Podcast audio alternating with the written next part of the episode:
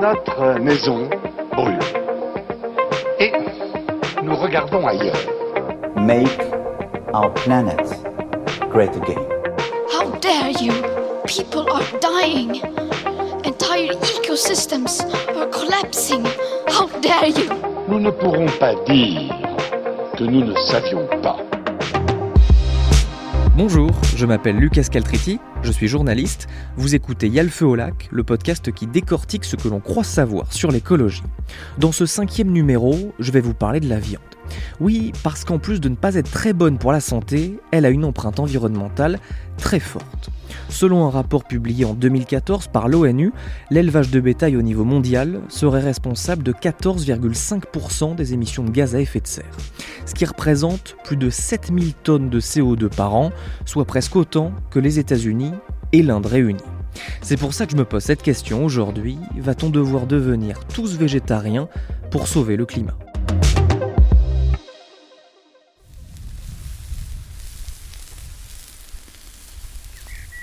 Vous l'entendez là, ce petit bruit Ce crépitement? C'est de la viande qui cuit sur un barbecue. Des merguez et des chipolatas en l'occurrence. Là, je me trouve euh, avec des amis dans une maison qu'on a louée pour le week-end. On s'est baigné dans la piscine cet après-midi et ça nous a paru presque évident de terminer cette journée quasi estivale sur un barbecue, comme un réflexe. C'est un des rituels de, de l'été finalement, et un rituel dans lequel on mange généralement encore plus de viande que d'habitude. Et d'habitude, on en mange déjà beaucoup trop. Plusieurs études scientifiques ont été publiées sur le sujet.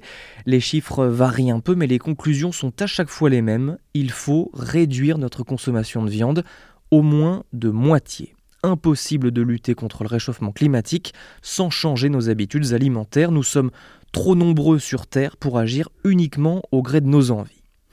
Mais au fait, alors c'est peut-être une question bête, mais pourquoi ça pollue tant que ça l'élevage? Alors moi je n'ai pas la réponse, mais Ayo van der Werf, oui, il est ingénieur de recherche à INRAE, l'Institut national de recherche pour l'agriculture, l'alimentation et l'environnement. Il y a trois gaz à effet de serre qui sont importants le CO2 ou dioxyde de carbone, le N2O ou protoxyde d'azote et le méthane. Et l'élevage contribue aux émissions de CO2 à travers notamment sa consommation d'énergie, hein, pour le transport des aliments, les tracteurs qui consomment du carburant pour produire euh, les cultures qui alimentent les animaux, etc. Les ruminants, donc notamment les vaches, produisent euh, du méthane, et ça c'est un gaz à effet de serre beaucoup plus puissant que le CO2. Et euh, les autres animaux produisent aussi un peu de méthane euh, à travers euh, les effluents, hein, les, les, fumiers, les lisiers, etc. Et puis enfin, le N2O est produit notamment lors de l'épandage des effluents en tant qu'engrais c'est une forme d'azote qui, est un gaz à effet de serre très puissant. Donc c'est ces trois gaz à effet de serre auxquels euh, l'élevage contribue. Mais ce n'est pas tout. L'élevage pose deux autres problèmes majeurs. Déjà, il y a le problème de l'eau. La communauté scientifique considère qu'il faut entre 550 et 700 litres d'eau pour produire 1 kg de viande de bœuf. Et les excréments des animaux peuvent également polluer les nappes phréatiques et les rivières. Ensuite, il y a le problème des terres agricoles. Toutes ces bêtes, il faut les nourrir, et on estime que plus de 40% des céréales produites et récoltées dans le monde servent à nourrir le bétail. Et il est en particulier nourri avec du soja, ce qui est très problématique. Science et Avenir, 9 avril 2018, les impacts désastreux de la culture du soja en Amérique latine. Une enquête internationale de plusieurs ONG souligne les impacts dramatiques de la culture du soja en Amérique latine. Ce rapport intitulé Quand la déforestation s'invite à notre table montre que la production mondiale de viande entraîne en Argentine et au Paraguay une déforestation massive. Et la France est un grand importateur de ce soja issu de la déforestation. En 2016, elle a importé près de 4 millions de tonnes de produits à base de soja, principalement d'Amérique latine. Bon, mais Ayo van der Werf a tenu quand même à nuancer, ne serait-ce qu'un peu, la question de l'élevage. Quand on veut comparer les différentes espèces animales, hein, les ruminants d'un côté et les porcs et les volailles de l'autre, il ne faut pas regarder que cette question du, changement climatique, mais aussi la question de, de la biodiversité et d'autres services que euh, l'élevage peut fournir. Quand les animaux sont dans la nature, ils entretiennent et ils valorisent les prairies. Sans eux, elles deviendraient peu à peu des forêts. Les vaches, euh, souvent, ou les ruminants souvent, une bonne partie de leur nourriture vient de, de prairies, et les prairies sont euh, souvent plus riches en, biodiversité que euh, les grandes cultures qui, elles, servent plutôt à alimenter les, porcs et les, et les, volailles. Elles fournissent des habitats pour la faune sauvage et les insectes pollinisateurs. Grâce au rejet des ruminants, il y a une vie animale et végétale très variée.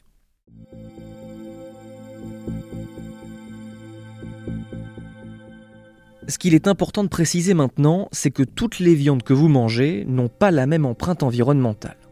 Celle qui va émettre le plus de gaz à effet de serre, c'est la viande d'agneau. Selon le rapport de l'ONU dont je vous parlais en introduction, 1 kg d'agneau équivaut à une émission de 39 kg de CO2. Ensuite, il y a la viande bovine, 27 kg de CO2 pour 1 kg de viande. Beaucoup plus loin derrière, il y a le porc, la dinde, et la viande qui a la plus faible empreinte carbone, c'est le poulet. 1 kg de poulet équivaut à une émission de 7 kg de CO2. Par contre, les porcs et les poulets, qui émettent moins de gaz à effet de serre, sont eux notamment responsables de la pollution de l'eau dont je vous parlais tout à l'heure. Vous vous demandez peut-être comme moi ce qu'il en est pour l'agriculture biologique. Est-ce que ça change vraiment quelque chose sur le plan environnemental? Alors, à première vue, on peut être tenté de dire oui. Il faut dire que le logo vert avec les petites feuilles dessus, ça incite quand même pas mal à penser ça. Mais donc, est-ce que le biologique est plus écologique? Alors là, c'est une grande question euh, sur laquelle tout le monde n'est pas d'accord. Quand on compare un système bio et un système conventionnel, que ce soit en production animale ou en production végétale, on constate que pour une même surface, en général, les systèmes bio ont moins d'impact pour une même surface agricole. Mais elles produisent aussi moins. En production végétale, euh, le bio est environ 25% moins productif que le conventionnel. Donc euh, c'est un peu le principe, euh, rien n'est gratuit. En production animale, l'écart est encore plus important. Et donc ça fait que si on compare les deux systèmes par unité de surface, bah, c'est le bio qui est gagnant. Par contre, si on exprime les impacts par quantité produite. Donc, par exemple, euh, on compare l'impact d'un litre de lait bio à un litre de lait conventionnel. Là, on voit que parfois il n'y a pas de différence, ou bien le conventionnel il fait mieux. Et globalement, si on a un régime alimentaire en conventionnel et en bio, et on veut manger euh, pareil en bio qu'en conventionnel, on va constater qu'il faut bien plus de surface pour fournir cette alimentation. Ça, c'est un point clé parce que au niveau global, euh, les surfaces agricoles bah, sont limitées et la raison pourquoi en Amérique latine et notamment au Brésil il y a de la déforestation, c'est parce que il y a une demande euh, pour les produits agricoles qui augmente. Et du coup euh, on a besoin de plus de terre et c'est la cause de la déforestation. Donc pour revenir à votre question, euh, si on me demande est-ce que, est que l'agriculture bio est mieux pour l'environnement que l'agriculture conventionnelle, ma réponse est ça peut être mieux à condition de manger autrement, manger moins de produits animaux, qui sont très demandeurs en surface et plus de produits végétaux. S'il y a plusieurs avis sur le bénéfice écologique du haut bio, le fait de changer la façon dont on mange fait consensus. Les études montrent d'ailleurs clairement que les régimes sans viande ont une empreinte environnementale inférieure. L'Université d'Oxford a comparé les émissions de gaz à effet de serre de différents régimes alimentaires en 2014 et avec un peu moins de 3 kg de CO2 émis par jour, les véganes et les végétaliens ont le régime le moins polluant selon cette étude. Pour rappel, ils ne mangent ni viande ni produits d'origine animale, comme les œufs ou le lait par exemple. Selon cette étude, viennent ensuite les végétariens, puis les mangeurs de viande, et il est bien démontré qu'au plus une personne mange de la viande, au plus son régime alimentaire émet des gaz à effet de serre. Une autre étude réalisée en 2016 va dans le même sens, même si, parmi les très nombreux régimes étudiés, certains végétariens ont une empreinte environnementale un peu supérieure à des régimes avec de la viande. Un des auteurs de l'étude s'en est expliqué dans un article de Check News de Libération. Plusieurs études ont montré une empreinte d'eau plus importante pour les noix et les haricots que pour le poulet. Donc passer d'un régime qui avait une forte proportion de poulet à un régime vegan nécessitant des protéines venant de légumineuses et de noix a eu pour effet une empreinte d'eau plus importante. Bon, je peux dès à présent répondre à la question que je me posais en début d'épisode. Non, il n'est pas nécessaire que nous devenions tous végétariens pour sauver le climat. En revanche, continuer à manger autant de viande, ça va être intenable. Du coup, pour savoir ce que l'on mangera demain, bah, j'ai fait une recherche Google. Nourriture du futur. Slate.fr, 18 mai 2013. Pourquoi nous mangerons tous des insectes en 2050 Rue 89, 14 novembre 2016. Et si les insectes étaient la nourriture du futur? La Croix, 14 août 2018. Bientôt des insectes dans nos assiettes. Ça fait des années et des années qu'on nous en parle, sauf que le phénomène ne prend pas la consommation d'insectes reste très marginale. Ça ne prend pas parce que si vous voulez, euh, tout ce qui est comestible biologiquement n'est pas mangeable culturellement. Claude Fischler est sociologue au CNRS, spécialiste des questions d'alimentation.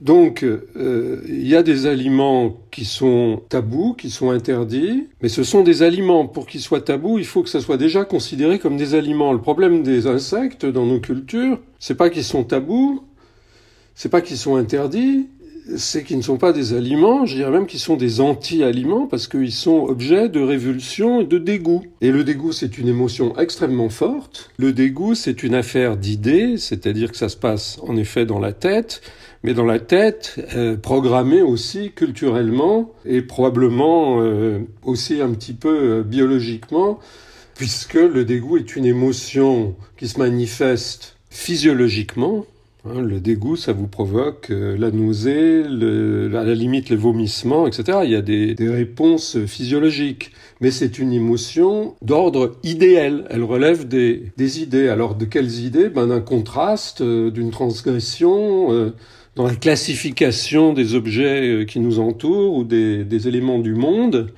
Et dans notre classification, en tout cas dominante, disons, euh, en Europe, ici, maintenant, euh, eh bien, l'insecte n'est pas une nourriture, et certains sont superlativement répugnants. Par exemple, c'est le cas des cafards qu'on va toujours citer comme l'exemple suprême de la créature euh, répugnante et dégoûtante. Et face à des situations de crise extrême, oui, le dégoût est surmontable et surmonté. Claude Fischler évoque notamment le cannibalisme de survie et le siège de la commune de Paris en 1870 où des Parisiens ont mangé des animaux du Jardin des Plantes. Mais peut-on, avec une prise de conscience environnementale, surpasser le dégoût? Sur la simple base d'une conviction, Claude Fischler pense que cela peut se faire, mais avec une dimension sociale et collective, c'est-à-dire qu'il faut un groupe donné et un leader. C'est notamment ce qu'a montré une expérimentation menée par une membre de son équipe, Valérie Hatt, sur des écoliers pour voir ce qui peut les faire accepter de goûter un aliment qu'ils ne connaissent pas. En l'occurrence, c'était le crône, qui peut ressembler à un petit asticot, mais c'est une racine. Il faut qu'à une table de la cantine, il y ait un enfant un peu plus téméraire, le leader, et qu'il soit suivi par d'autres qui veulent l'imiter. Certains en ont aussi mangé du crône sous le regard des adultes, mais parce qu'il y avait en quelque sorte une pression sociale pour leur montrer qu'ils étaient courageux eux aussi. Mais ça fait donc beaucoup de facteurs. Moi, je pense qu'il faudra beaucoup de temps, c'est pas impossible. Il faudra beaucoup de temps, beaucoup de nécessité, beaucoup d'urgence, beaucoup d'engagement et beaucoup d'imitation euh, et d'action euh, sociale euh, si on veut vraiment. Maintenant, la question se pose de savoir si le jeu en vaut tellement la chandelle parce qu'il y a une question éthique derrière tout ça. Et personnellement, je, m'étonne que les, elle ne soit pas soulevée. C'est que la définition euh, de l'alimentation durable telle qu'elle était donnée dans, je crois, le texte de la conférence de Rio de 2012, enfin sous, sous, votre contrôle, hein, il faudra que nous vérifions. Oui, j'ai vérifié, c'est bien ça. Le texte dit en gros, en substance, que hum, l'une des conditions, à part les conditions euh, environnementales, etc., c'est que euh, les aliments produits soient culturellement acceptables. Bon, dans l'état actuel des choses, les insectes, dans la société française ou dans la culture, euh, dans une bonne partie de la culture européenne, à ma connaissance, ne sont pas culturellement acceptables. Mais pour tous les accros à la viande, comme moi, je dois bien l'avouer, il y a d'autres alternatives, et celles-ci, pour le coup, elles sont plus appétissantes. Alors là, euh, je suis chez moi et je me suis cuisiné un steak haché, mais un steak haché de fausse viande, le Beyond Burger de la marque américaine euh, Beyond Meat. De ce que j'ai lu, de ce que j'ai entendu euh, quand j'ai fait mes recherches là pour cet épisode, ça a absolument le même goût, la même texture que la viande, sauf qu'il y en a absolument pas. Sur l'emballage, dans les ingrédients, qu'est-ce qu'il y a écrit? Il y a écrit eau, protéines de pois, huile de colza, huile de coco, protéines de riz, arômes, fécule de pommes de terre. Euh, bon voilà, en gros il y a de tout, sauf euh, de la viande. Donc là, je l'ai cuisiné, je l'ai mise dans mon assiette. Franchement, à l'aspect, on dirait vraiment un steak haché, euh, tout ce qu'il y a de plus classique. Très franchement. ouais, ça ressemble à un steak. Je vais le goûter.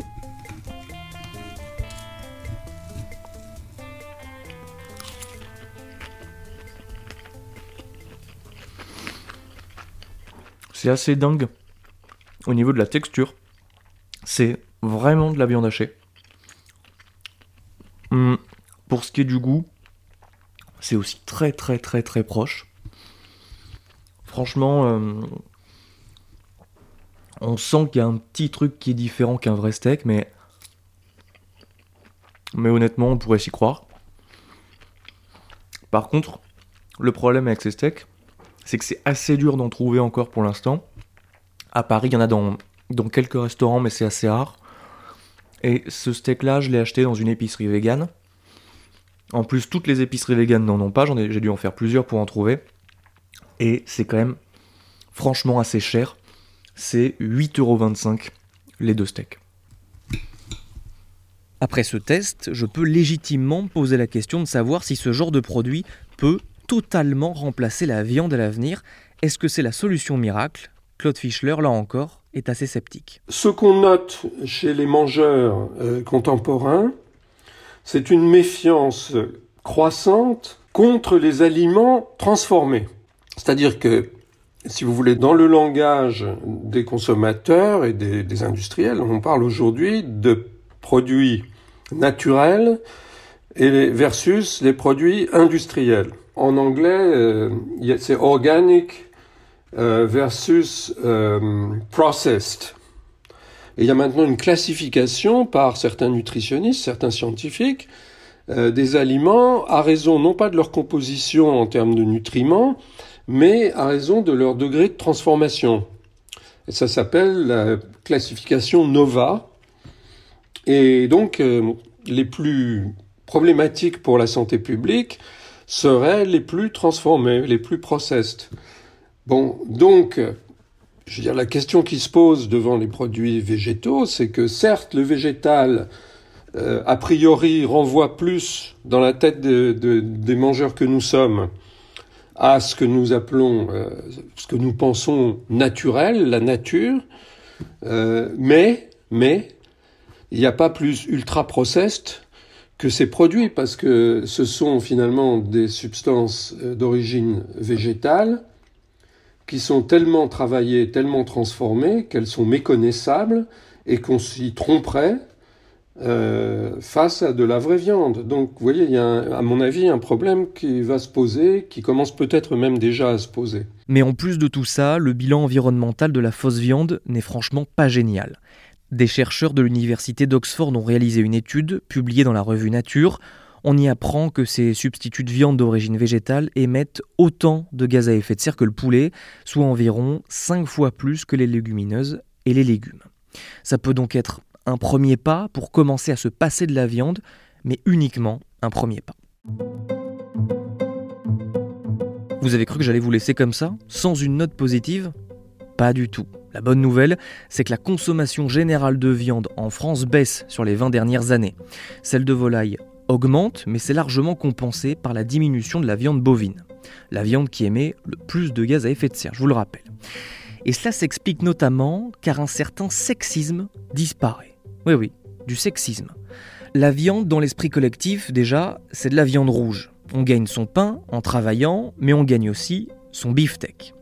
La viande rouge, c'est dans une certaine conception un aliment masculin. Au contraire, la femme préférait le poisson et les légumes, mais cette vision-là est en train de s'estomper. On se trouve dans un début d'un mouvement civilisationnel, euh, je crois, d'évolution des, des mœurs comme ça, des qualitatives, c'est-à-dire que les préférences alimentaires ont tendance à gagner des préférences alimentaires qu'on catégorisait jadis comme plutôt féminines ont tendance à gagner de plus en plus les hommes, ne serait-ce qu'à cause des préoccupations sanitaires qui, sont qui vont dans le même sens.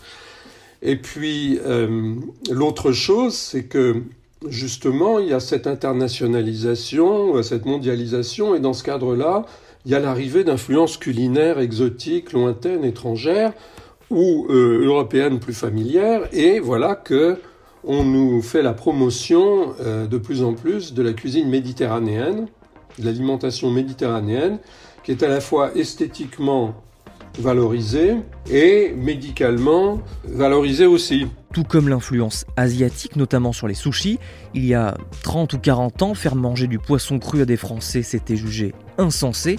Aujourd'hui, c'est apprécié pour ne pas dire à la mode. Nos goûts peuvent donc changer, mais ça ne se fait pas en un jour. Bon, et puis pour résumer, qu'est-ce que l'on peut faire pour moins polluer en mangeant? Il y a évidemment la possibilité de devenir végétarien ou végétalien, mais sans aller jusque-là, vous pouvez déjà réduire votre consommation de viande en privilégiant la volaille pour arriver à 1 à 2 repas par semaine. Et n'oubliez surtout pas de compenser, c'est très important avec des protéines végétales que vous pouvez trouver dans les légumineuses comme les pois ou dans les fausses viandes, mais sans en abuser. Vous venez d'écouter le cinquième épisode de Yalfeu au lac, un podcast Ouest France. S'il vous a plu, n'hésitez pas à le partager sur les réseaux sociaux, à en parler autour de vous, à vous abonner, ou si vous le pouvez, mettre 5 étoiles sur votre application de podcast. À dans deux semaines pour l'épisode numéro 6, où il sera question du papier.